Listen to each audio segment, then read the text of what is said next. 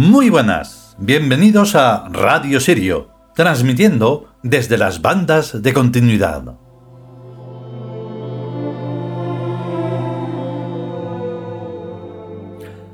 Y continuamos en este misterio del comprender la vida para no confundirla con la muerte, porque mm, es que es completamente antagónico, más de lo que parece. Sí, sí, aunque parezca una perogrullada de las tantas que decimos, pero es que en las perogrulladas está la sabiduría.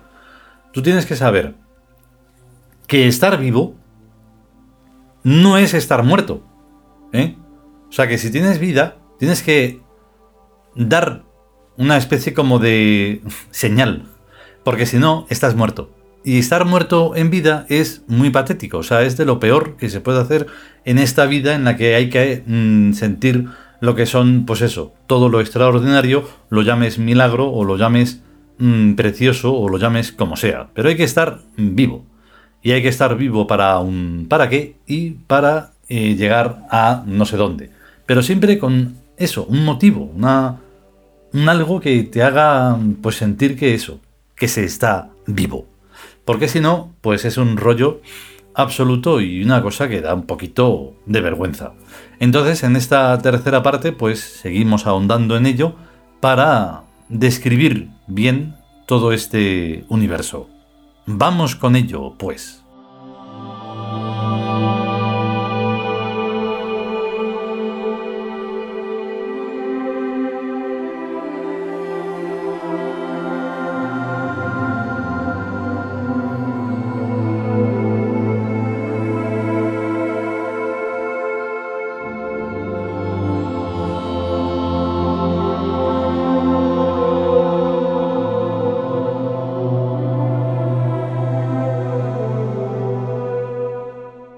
Nosotros los Tiud.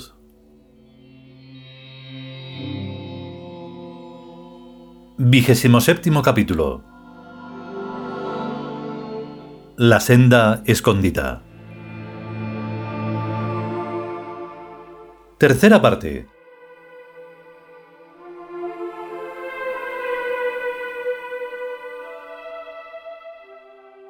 Ahora es que ya nadie sabe nada su Adán y su Eva no se lo creen ni los niños.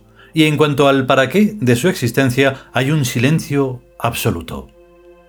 La inmensa mayoría piensa que el único sentido de la vida es la muerte, que empiezan a morir el mismo día en que nacen y que cada día que pasa se van acercando a la tumba. Seguros, lo que se dice seguros de qué pasa tras la muerte, tampoco están.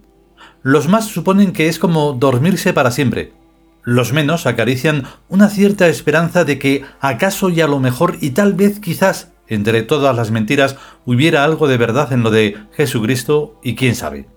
Pero eso se parece más a un deseo que a una creencia. Los menos aún todavía quieren ir de espiritistas y creer, por tardías reminiscencias del animismo, que se sigue vivos en forma de fantasmas o neblinillas semitransparentes en un sitio que llaman más allá, sin decir más allá de dónde, si de la estratosfera, si del suelo, si del universo o de algo localizable por muy lejos que esté. Aunque es de sospechar que ese más allá está bastante acá, debido al incesante intercambio de información que esa gente tiene con los fantasmas. Queda por último un reducido grupo influido por los orientalismos que quiere creer en la reencarnación, como nosotros, y cuyo número es cada vez mayor, debido sobre todo a que la racionalidad que todavía es escasa, apunta en ese sentido. Pero aparte de que esto es verdaderamente así, o sea que se reencarna con análoga exactitud a cómo se cambia uno de ropa, el problema sigue sin resolverse, a menos que investiguemos con acierto en la finalidad. La cuestión de la finalidad no puede seguir siendo soslayada en la nueva especie, incluso si sus individuos seguimos siendo los mismos viejos conocidos que formábamos la especie paleobípeda. Ser inmortales e incluso eternos, por reiteración indefinida, en estos cuerpos bípedos, puede suponer un respiro de alivio frente a las urgencias mortuorias, pero nada añade a nuestros antiguos destinos si estos no se reorientan hacia el imperio.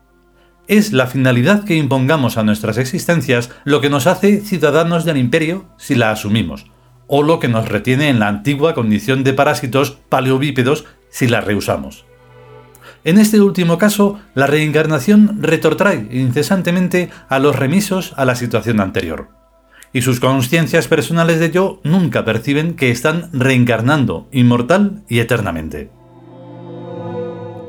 En efecto, si todos cada día nos despertáramos amnésicos, no habría manera de concienciar que ya vivimos anteriormente y volveremos a vivir después de que se haga de noche. El sentido común y la observación nos harían creer que dormir es morir, viendo que todos se van durmiendo a lo largo del crepúsculo. Contrariamente al común, hay algunos individuos capaces de dudar de las aparentes evidencias, gente que da lugar en su pensamiento al factor amnesia, y se plantea la cuestión de modo a soslayarlo y superarlo. Esta gente se siente urgida a hacer algo reconocible a pesar de la amnesia, algo que no dependa de la memoria, sino de alguna otra facultad de reconocimiento. Tienen pues que hacer introspección, buscar en sus psiquismos algo capaz de recordar lo inefable, que no cabe en las palabras ni en la memoria. Si buscan, acaban por encontrar, en un mismo y profundo nivel al que todos llegan ahondando en sus respectivas conciencias personales de yo. Lo que encuentran ya no es vulgar ni accesible a agentes superficiales, sino que es un tesoro en algo, solo compartible por quienes llegan a él. Ese tesoro es el imperio de los dioses inmortales que habitan en nosotros. Da igual si somos amnésicos de un día para otro que de una vida para otra. El imperio vale en todos los días y en todas las vidas. Cuando esta convicción le emerge a uno, poco importa ya la amnesia. Cuanto hagamos es ya válido, porque está inspirado por una trascendencia que viene allende todas las muertes y todos los nacimientos. Una trascendencia concienciada que ya no puede ser desmentida por nada ni por nadie. Ni por Jesucristo, ni por Mahoma, ni por Buda, ni por ningún científico, ni por ningún filósofo. La trascendencia se percibe o no se percibe, pero no se enseña ni se aprende. El sujeto perceptor pasa a ser él mismo, un ente trascendente por sí mismo, por su propia experiencia personal directa, un viviente, no un repetidor de lo que dicen otros, ni un parásito que pretenda vivir de las vivencias que dicen y dicen y dicen que vivieron otros. Percibir al imperio es tan inmediato y simple como percibirse uno mismo. El soy consciente de mí, luego existo, pasa a ser soy consciente de mí, luego el imperio existe. Porque mi conciencia personal me une a la conciencia soberana como la edad y el volumen de mi cuerpo me unen al tiempo y al espacio.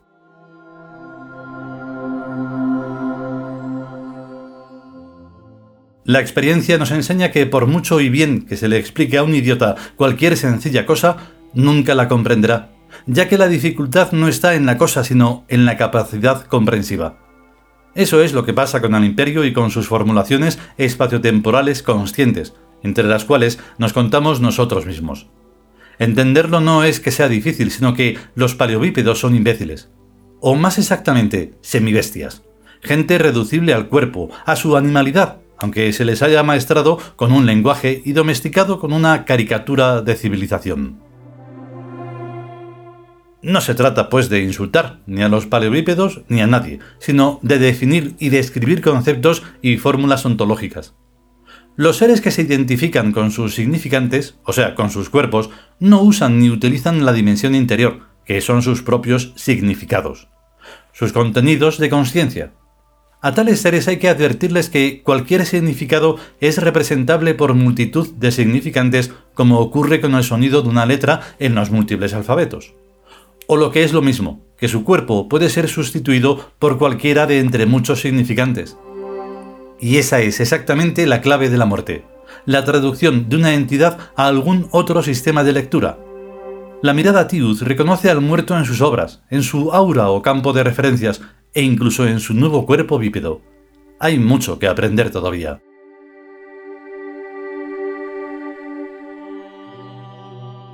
Debemos, pues, alejarnos cuanto antes y cuanto nos sea posible de esta asaparrada civilización paleobípeda, invalidada e inútil por su incongruencia con la muerte. Ese es su gran fallo y la fuente de todos sus absurdos. Esa gente no sabía vivir. Sencillamente, no sabía vivir. Lo suyo era ir muriendo cada día, según el parámetro del tiempo, y en cada acción que iban realizando, según los parámetros de creación y destrucción de materia.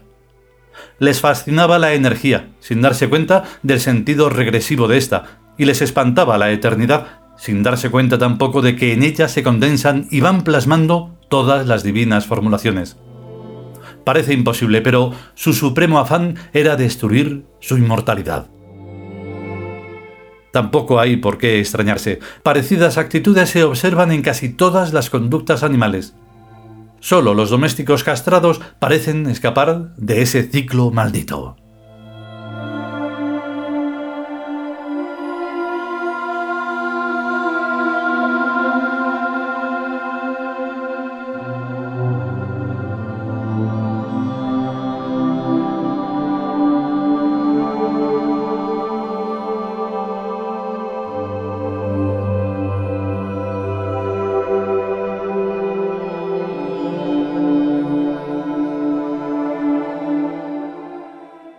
Y hasta aquí esta tercera parte del vigésimo séptimo capítulo, La senda escondida, del libro Nosotros los tíos.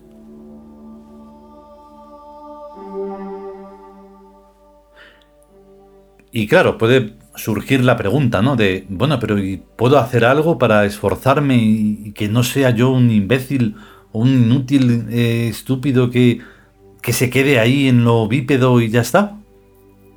Pues sí, yo creo que sí. O sea, yo pienso que es, todo es esforzarse, porque nunca, eh, digamos, ni nacemos así, ¡pam!, mm, listos y maravillosos, y perfectos y macizos, ni nacemos así, ni nos convertimos en eso jamás, porque entonces, menudo rollo, no estaríamos aquí, sino que estaríamos en otro sitio. Entonces, sí se puede esforzar, se debe esforzar de, de hecho, pero es que realmente de lo que estamos hablando es de gente, de la gente bípeda, que aunque se le pudiera explicar, no estaría escuchando ninguna de estas palabras. Solo sería una especie de murmullo, de... Algo así, es como una especie de, eso, de la cháchara que estábamos diciendo, pero que ni siquiera son palabras. Y sin embargo te están asintiendo con la cabeza como para decir, sí, sí, pero déjame en paz, o sea, circule, circule. Y dices, vale, entonces no hay ningún problema si hay esas dos especies que estamos diciendo, que ha habido siempre, claro, las dos especies, y que no tienen que ver, nuevamente lo repito, ni con las razas, ni con esas tonterías mm, físico-biológicas, y que solo tiene que ver con una actitud, que es, pues eso, eh, el bípedo y el tius. Y ya está, no pasa nada. Ni es eh, racismo, ni es xenofobia, ni es nada. Solo es inteligencia. si quieres tenerla, la tienes. Y si no, pues no que ya es un poco patético de más no quererla. Pero podemos verlo en cualquier parte de esta eh, existencia actual, que es lo que predomina, la estupidez. Porque no hay manera de que se aprenda que eso, que es un sencillo virus, como ha habido muchos en, a lo largo de la historia bípeda esta, y ya está. ¿Que quieres contagiarte? Pues contágiate tú y muérete tú. Pero no contagies a los demás ni mates a los demás. Así es como al menos se les debería de hablar por la estúpida televisión y los estúpidos medios de desinformación, pero también les interesa el negocio y la muerte es uno de ellos. Si podemos y sobre todo si queremos, volveremos con el último, sí, la última parte, la cuarta de este capítulo. Mientras tanto, a estar y ser conscientes y a cuidarse. Hasta luego.